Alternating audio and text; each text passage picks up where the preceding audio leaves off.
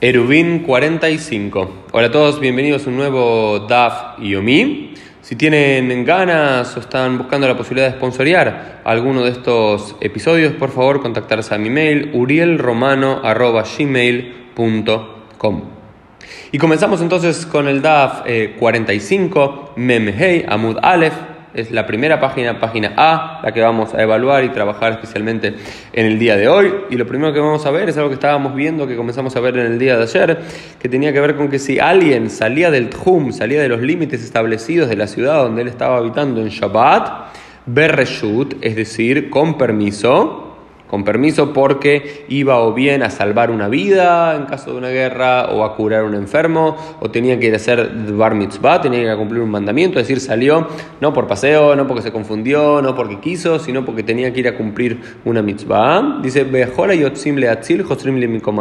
y todos aquellos que salen a salvar a alguien, en caso de una guerra o enfermedad, habíamos dicho, pueden volver a su lugar de origen y cómo queda finalmente la alajá es que hay otziminat hum bereshut y es la emal paimama lechol ruach meamakom sheilu sheilu alhu veim igiu leir naasukan sheir cómo termina siendo la alajá de maase la alajá práctica en el Shulchan Aruch es que si alguien sale por ejemplo a 300, a 500 codos, a 500 codos o a 1000 codos de la ciudad para salvar una vida o para hacer lo que tenía que hacer. Luego tiene desde allí 2000 amot, es decir, 1000 metros para cada uno de los rujot, para el norte, para el sur, este o oeste, para, para ir a donde quiera una vez que termine. No es que tiene que limitarse a moverse los cuatro codos que uno, sino uno debería moverse una vez que uno salió del Tjum. Uno puede hasta 2000 amot y si 2000 eh, amot regresa a su ciudad o a otra ciudad, puede ser como un eh, como los habitantes de la ciudad, y pueden moverse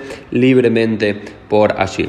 Y en relación a eso, nos empiezan a contar cómo fueron algunas leyes cambiando en relación a la legislación de la guerra. Dice, Barrishona, en un comienzo, Ayumanihim Klizain Bebeidas Es decir, cuando alguien salía fue por, cuando los judíos salían por fuera de las ciudades para combatir en la batalla y luego se les permitía volver hasta el límite de la ciudad, ¿qué es lo que hacían?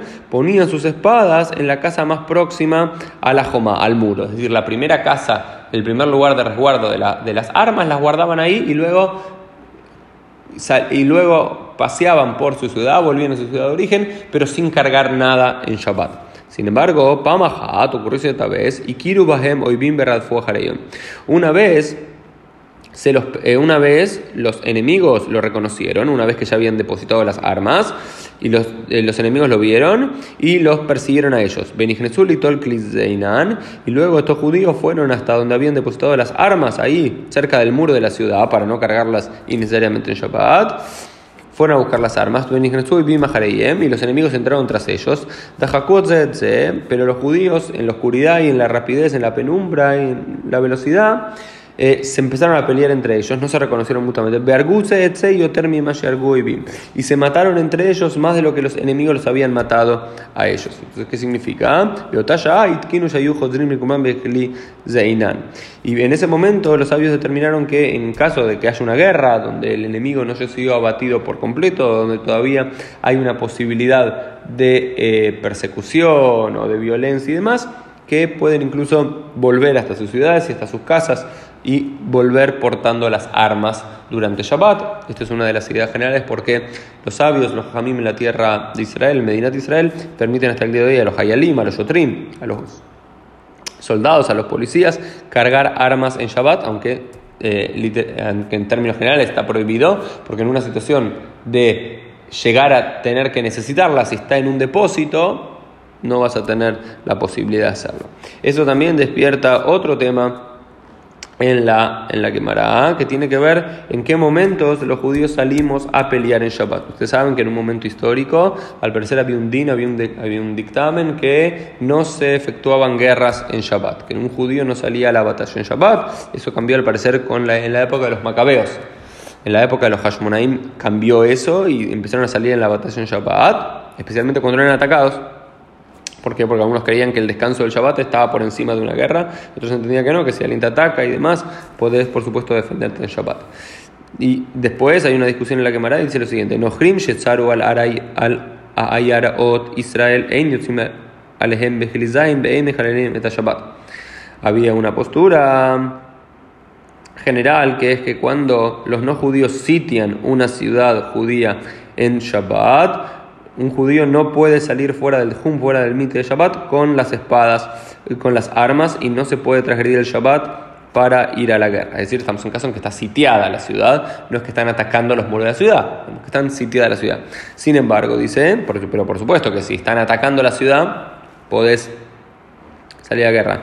Dice Pemá de Barima Burim que llevaba al Mamón. Es cuando vos sabés que este ejército enemigo está viniendo para buscar algo de dinero, algo de comida, está viniendo a buscar algo material, ahí no deberías hacer nada.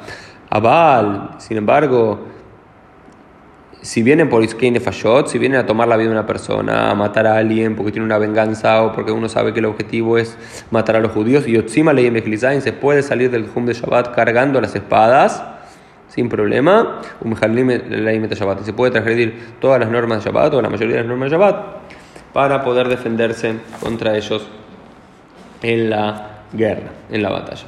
Bueno, esto fue el tema de eh, la guerra, las armas en Shabbat y qué pasa cuando alguien sale a la guerra fuera del Hum, si puede o no puede volver. Esto es lo que vimos hasta aquí. Luego en la página eh, Mem Aleph, seguimos en la página 50 y, eh, Mem Hey, en la página 45a, aparecen dos nuevas Mishnayot que dice Mishe Yashab Baderech Beamad Berra'a Arei se usa Muklair Oil Velo Aita Kavanato Lekach Lo Ikanes Dibre Rabbi Meir. Dice: Si uno se sentó a descansar en el medio del camino y cuando se levantó, una vez que ya había ya había caecido Shabbat, ya había caído el sol, ya, era Shabbat. Verá Zeus y, y ve que está cercano a una ciudad, pero no era su intención llegar a esa ciudad o hacer Shvita o, o asentarse en esa ciudad para Shabbat, hacerlo su lugar de Shabbat. Loikanes no puede entrar a esa ciudad en Shabbat.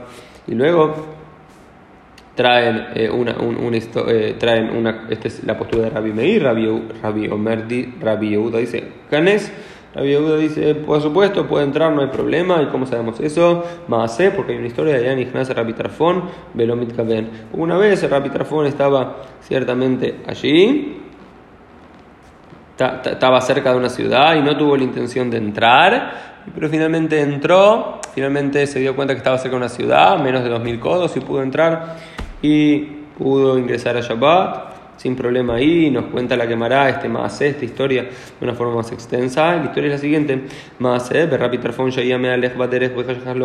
Una vez Rapid estaba caminando por el camino y se oscureció. Estamos hablando un viernes a la tarde noche. Velojuts, y se quedó a dormir allí afuera de la ciudad.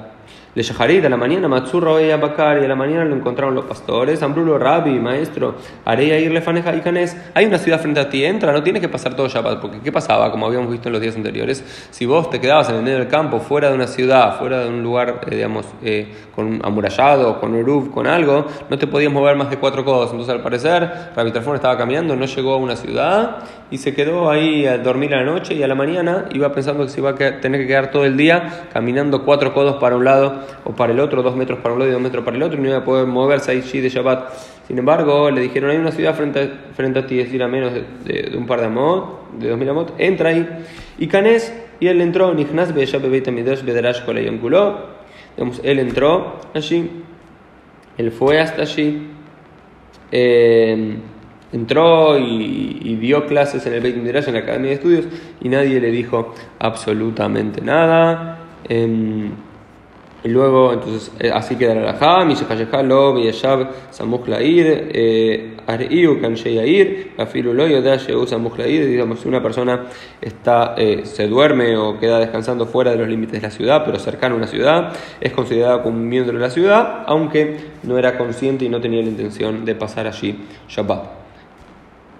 Luego, al final de la página 45a, comienzo de la página 45b, aparece una nueva Mishnah que dice: Mishe y Baderech Beloyada y Yeshlo Alpai Mamalejo el Ruach.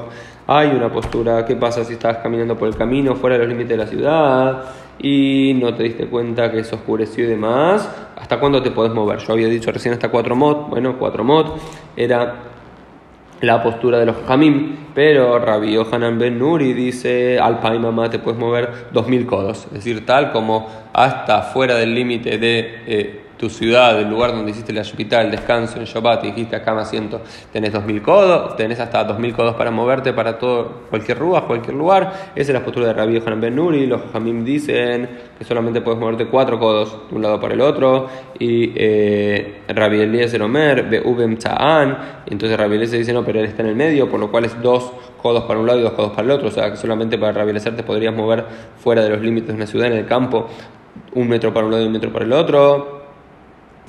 Eh, Rabbi Yehuda dice para cualquier lado que uno quiera, cuatro codos para un lado para el otro. Sin embargo, la alajá queda como Rabbi Yohanan Ben Nuri, por lo cual, si estás fuera de los límites de la ciudad antes de que empiece Shabbat, tenés hasta 2000 codos para moverte para un lado y para el otro. Y si en esos 2000 codos llegas a aproximarte a una ciudad o a otro lugar para poder pasar así Shabbat, puedes pasar a ser un habitante de esa ciudad y moverte con más libertad. Esto fue un poco el DAF del día. Nos vemos Dios mediante en el día de mañana.